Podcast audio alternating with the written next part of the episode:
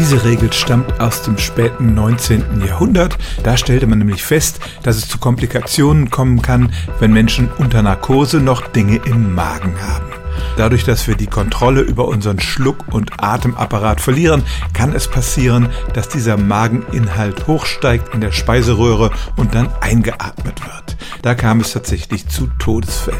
Also sagten die Ärzte, der Magen soll leer sein, das heißt, sechs Stunden vor der Operation dürfen Sie nichts mehr essen und zwei Stunden vorher nichts mehr trinken. Es kann also gut sein, wenn Sie das nächste Mal ins Krankenhaus kommen zu einer OP, dass Sie sich an diese Regel halten müssen. Inzwischen gibt es aber Stimmen, die sagen, man sollte das etwas aufweichen. Auf die feste Nahrung sollte man tatsächlich verzichten, aber das Trinken sollte man den Menschen nicht ganz verbieten.